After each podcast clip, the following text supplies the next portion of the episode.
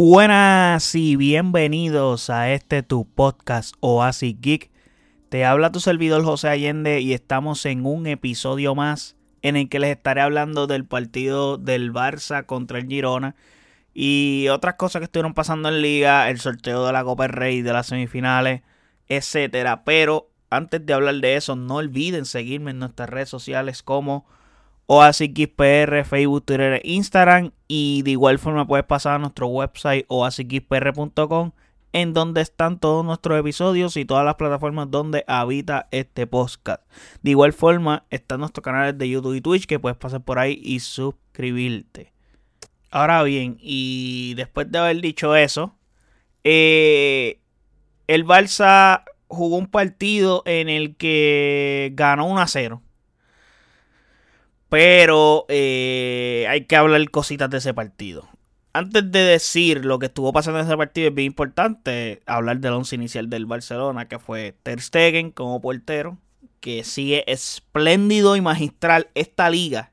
Eh, más del 70%, o podríamos decir más del 65% de si en caso de que el Barça gane, o vamos a ponerlo así, eh, el Barça está donde está y es un 70% de gracias a Ter Stegen. Nos ha salvado de muchas, pero pero muchísimas. Pero eso está excelente porque para eso es que nosotros tenemos ese portero. O sea, porque la gente siempre desmerita el hecho de que el portero trabaje. Mano, que te hayan atacado tantas veces no significa que está mal. Pues, mano, sí, defensivamente o hay cosas. El equipo no hizo cosas como para que el rival no te ataque. O que para que, para que el rival te ataque. Pero el portero está ahí. So, también el portero tiene que hacer su trabajo. Y Ter Stegen lo ha hecho magistral. Y eso demuestra la calidad de portero que es. Y el nivel que ha vuelto a recuperar. También hay que decir, tuvimos a Marco Alonso como lateral izquierdo. Este Xavi decidió darle descanso a Valde y trató lo más posible de no ponerlo a jugar porque quería darle el descanso pertinente. También tuvo a Eric García en el campo, Ronald Araujo y, y Jules Condé como lateral por derecha. En medio campo tuvo a De Jong, Busquets, Gavi. Eh, no vemos a Pedri aquí porque en el, partido pasado Pedri salió como con molestias.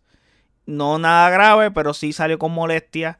Y en la delantera de Ansu Fati y Rafinha.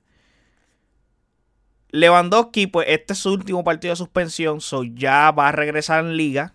Y se, está, se ha notado en estos partidos en donde no ha estado la, lo que hace falta para el Barça Lewandowski. Y como les dije, este de Pedri, pues Pedri no ha estado, o sea, no estuvo porque tenía molestia. También la ausencia de Ferran Torres influye mucho. El hecho de que también está suspendido es un jugador que no puede usar de 9 y eso influye bastante. El Barça no jugó bien. Este partido condiciona mucho al Barça. Esas ausencias de las que les acabo de mencionar. Especialmente tener a Ansu Fati de 9 no le suma al Barça. Lo dije en el podcast anterior. En su. O sea no está en su posición, no está cómodo, no le gusta al jugador jugar de 9. Lo dije en el podcast anterior, Ansu Fati necesita estar en banda, necesita espacio, necesita eh, poder encarar. Él no puede hacer jugada y recibir el balón de espalda a portería. No lo sabe hacer, mm, no lo domina, no es lo que él, no es lo que él puede lucirse. No, no, no, no, luce como jugador, él no es un 9 ni de falso 9 tampoco. O sea, Ansu Fati no es un 9, tiene que estar en banda. Y esa es una. Segundo, el hecho de que se nos lesionó Dembélé en este partido complicó un poco más las cosas para el Barça en el juego. Porque Dembélé es el único, el único jugador de la delantera que está desequilibrando. Pues más mal que esté jugando, Dembélé sigue siendo desequilibrante, sigue siendo rápido, sigue desbordando por banda. No importa la banda que esté, obviamente por banda derecha es otra cosa. Pero por banda izquierda también lo hace. No es que no lo hace. Entonces, aquí hay que hablar de Rafiña. Rafiña, eh, mano, el tipo siente la presión. Siente la presión de que está en el Barça. Está bien presionado. Le está ganando los nervios. Eh, y tiene que hacer algo. Va a tener que trabajarlo. Y ahora es el momento Porque esta lesión de Dembélé pinta para un mes, como mínimo, fuera. Sobre el hecho de que Dembélé esté mínimo fuera como un mes, eh, significa que ahora Rafinha va a ocupar ese extremo por derecha todo el tiempo. So, no te puedes quejar ahora, Rafinha. Vas a tener tu tiempo de juego en la posición que te gusta. Xavi no te va a estar poniendo por izquierda, que también lo dije, como que lo ponen por izquierda, lo ponen por izquierda y... Mano, el tipo no, no juega bien por ahí, es por derecha y le da trabajo. So, ahora va a estar por derecha porque definitivamente va a tener que ser titular en el Balsa. Porque no hay de otra. Tiene que estar en banda derecha. So, Rafinha tiene que jugar y esos minutos serán de él y en un lapso significativo de tiempo por todo ese tiempo que Dembélé va a estar fuera porque esa lesión, como les dije, va a ser pinta para hacer un mes o más. So, el hecho de que Dembélé se lesionó, entra Pedri, el Barça vuelve a hacer una línea de cuatro volantes y lo que pasa es que esta línea de cuatro volantes nos perjudica a la misma vez porque no tenemos nueve y no tenemos este extremo que desequilibra porque Rafinha no lo está haciendo y el 9 de nosotros que es Ansu Fati eh, no, no es un 9. Eso, eso jode el partido. Necesitas un lateral por izquierda que, tenga bastante recorrido de ida y vuelta. No lo tenemos en Marcos Alonso. Pones a Jordi Alba, pero Jordi Alba no regresa. O sea, ese ida y vuelta no lo tiene. El único que lo tiene es Valdés. Y mm, Xavi no lo quería poner a jugar. Le quería el descanso. Última hora terminó poniéndolo a jugar al final del partido como un segundo lateral por izquierda. Y estábamos hecho un mejungue, pero sufrimos mucho, o sea, sufrimos mucho. Eh, cuando entró Pedri, eh, que fue el autor, el, autor del gol, eh, el Barça se vino abajo, o sea, completamente. No teníamos la manera de generar situaciones, aunque teníamos la pelota. Y la manera en que te puedo decir que pudimos anotar fue gracias a la presión alta. Y que el Girona se equivoque y llega el gol. Pero luego de ese gol, este, mano le dimos, le, dimos la bola a ellos también, o sea, y nos tocó pasar por lo que llevamos pasando en los últimos tres o cuatro partidos aguantando y Ter Stegen siendo la figura que sí, lo dije, Ter Stegen para eso está. Pero también no podemos autoclavarnos a Ter Stegen, o sea, también hay que ayudar a Ter Stegen. So, sí, él nos tapa una que otra así bien importante, pero no podemos tenerlo al portero trabajando a tope. Entonces perdimos el balón, que es nuestra mejor manera de defender. Y los cambios de Xavi daban la impresión de que estaba embarrado y estaba aterrado de que nos empataran el juego porque estaban a ley de nada.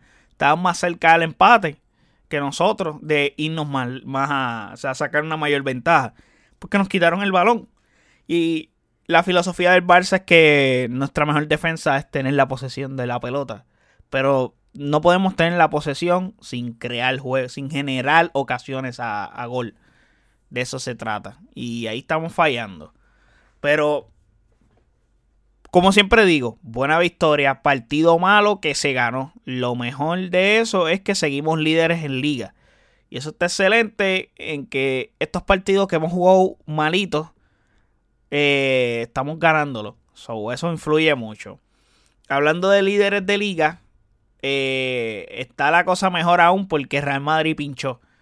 Y pinchó porque empataron contra la Real Sociedad y en un partido dramático hasta el final. Que sí, el Real Madrid ganó. O sea que ya fue mejor, por decirlo así. Pero la línea defensiva de la Real Sociedad hizo lo propio. El portero de la Real Sociedad fue figura. Y el Real Madrid no ganó por la falta de precisión. O sea, desaprovechó oportunidades que tuvo porque generó las suficientes ocasiones para haber ganado este partido. O sea, tuvo una cantidad de ocasiones claras que, que pues las fallaron o el portero se las tapó. Y durante gran parte del partido, Real Madrid fue superior a la Real Sociedad. Lo que pasa es que la Real Sociedad también tuvo honor y decidió apretar al final del partido y poner el partido interesante y dramático. Y el Madrid empata. Se acaba el partido empatando en el Bernabéu. Entonces, eso hace que el Barça se despegue a 5 puntos en liga.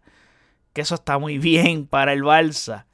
Porque nos da un respiro, pero no podemos confiar. No tenemos que seguir con el pie en el acelerador. Seguir ganando, aunque sean partidos malos que estemos jugando, pero ganarlos.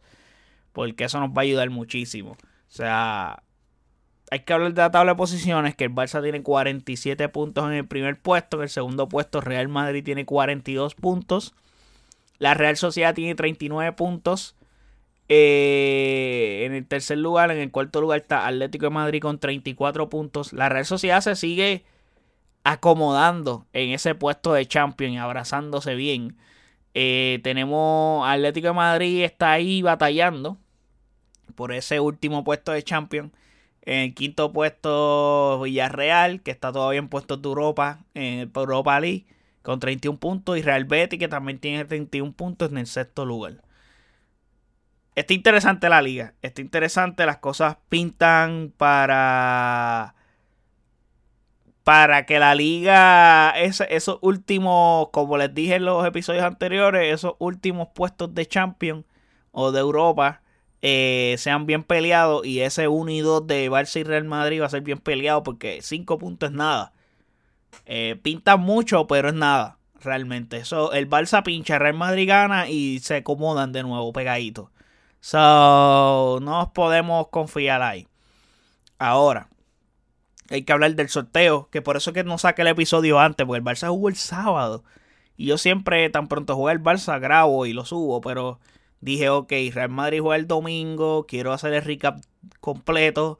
Y después, ah, el sorteo de liga es el lunes. Déjame esperar que salga el sorteo y grabo. Pues vino sorteo de semifinales de la Copa del Rey. Tendremos clásicos, gente. Real Madrid contra Barcelona tendremos tres clásicos en un mes. Eso es bello para los amantes del fútbol y para los fanáticos de Real Madrid y Barcelona, que siempre estos partidos nos llenan de mucha emoción. Primera, o sea, primer partido de la eliminatoria será el 1 de marzo, que es el partido de ida en Santiago Bernabéu. Luego el, el juego de vuelta será el 1 de abril en el Camp Nou. Hay una, un, literalmente un mes completo de diferencia en el que pueden pasar muchas cosas en ese mes. Y el 19 de marzo se jugará el de liga en el Camp Nou. So habrán dos partidos consecutivos en el Camp Nou, que esa es otra. Y serán clásicos importantes porque pueden definir la temporada para los dos equipos. O sea, el hecho de que hay que ver en qué estatus llegan los dos equipos a marzo. Y el hecho de que Real Madrid tiene partido contra Liverpool eh, en Champions. Sí, el Barça yo creo que lo más complicado que tiene próximamente es la Europa League, que es contra Manchester United, pero el resto del calendario está más accesible que el del Real Madrid.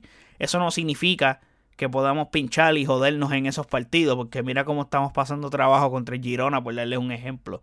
Pero también es que las ausencias nos tienen jodido. Creo que la, al que regrese Lewandowski nos va a ayudar mucho.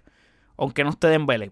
De Dembélé nos jode bastante porque es el jugador más desequilibrante del equipo y el más que puede hacer juego para Lewandowski de los jugadores que juegan en banda.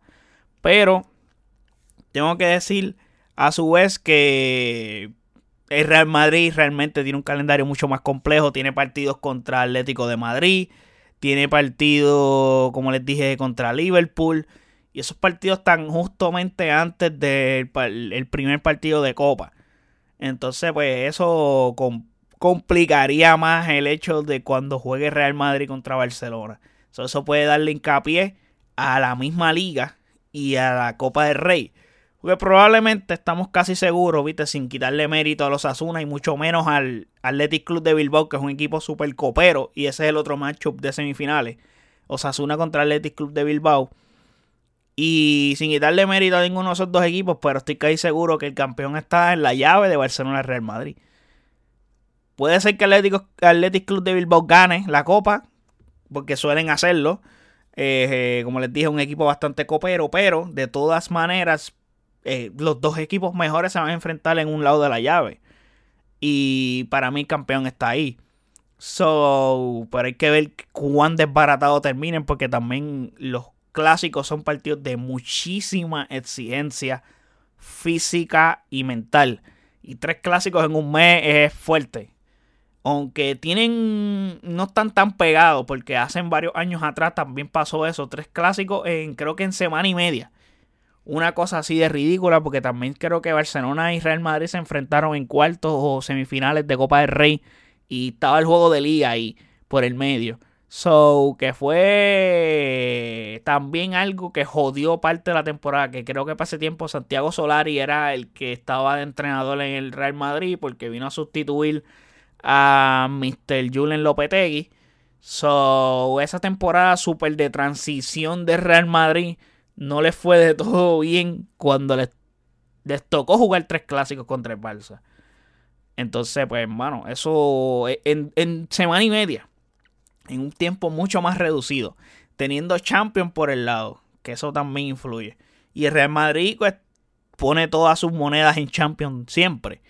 Pero ellos tampoco quieren perder la liga. Y menos viendo que el Barça está apostando todo por liga. O sea, cuando tú sabes que el Barça, el, torneo que más gana tiene de ganar esta temporada es la liga. Y tú puedes evitar de que ellos la ganen. Pues tú no vas a hacer que ellos la, la o sea, tú, Tú no vas a permitir que la gane. Champions no la van a ganar, ya están eliminados. Pero Champions es tu torneo también. Como que Real Madrid está apostando por esos dos torneos. Obviamente su sí, su, su, su objetivo principal es ganar la Champions. Pero es decir, tú, tú no quieres que tu rival gane la liga, de, de, sea, tu liga doméstica. That's. No, no, no, hay que ni mencionarlo. So, eso hay que ver cómo va. Pero nada, eso es lo que hay. Eh, tres clásicos en un mes. Súper durísimo. Me parece excelente.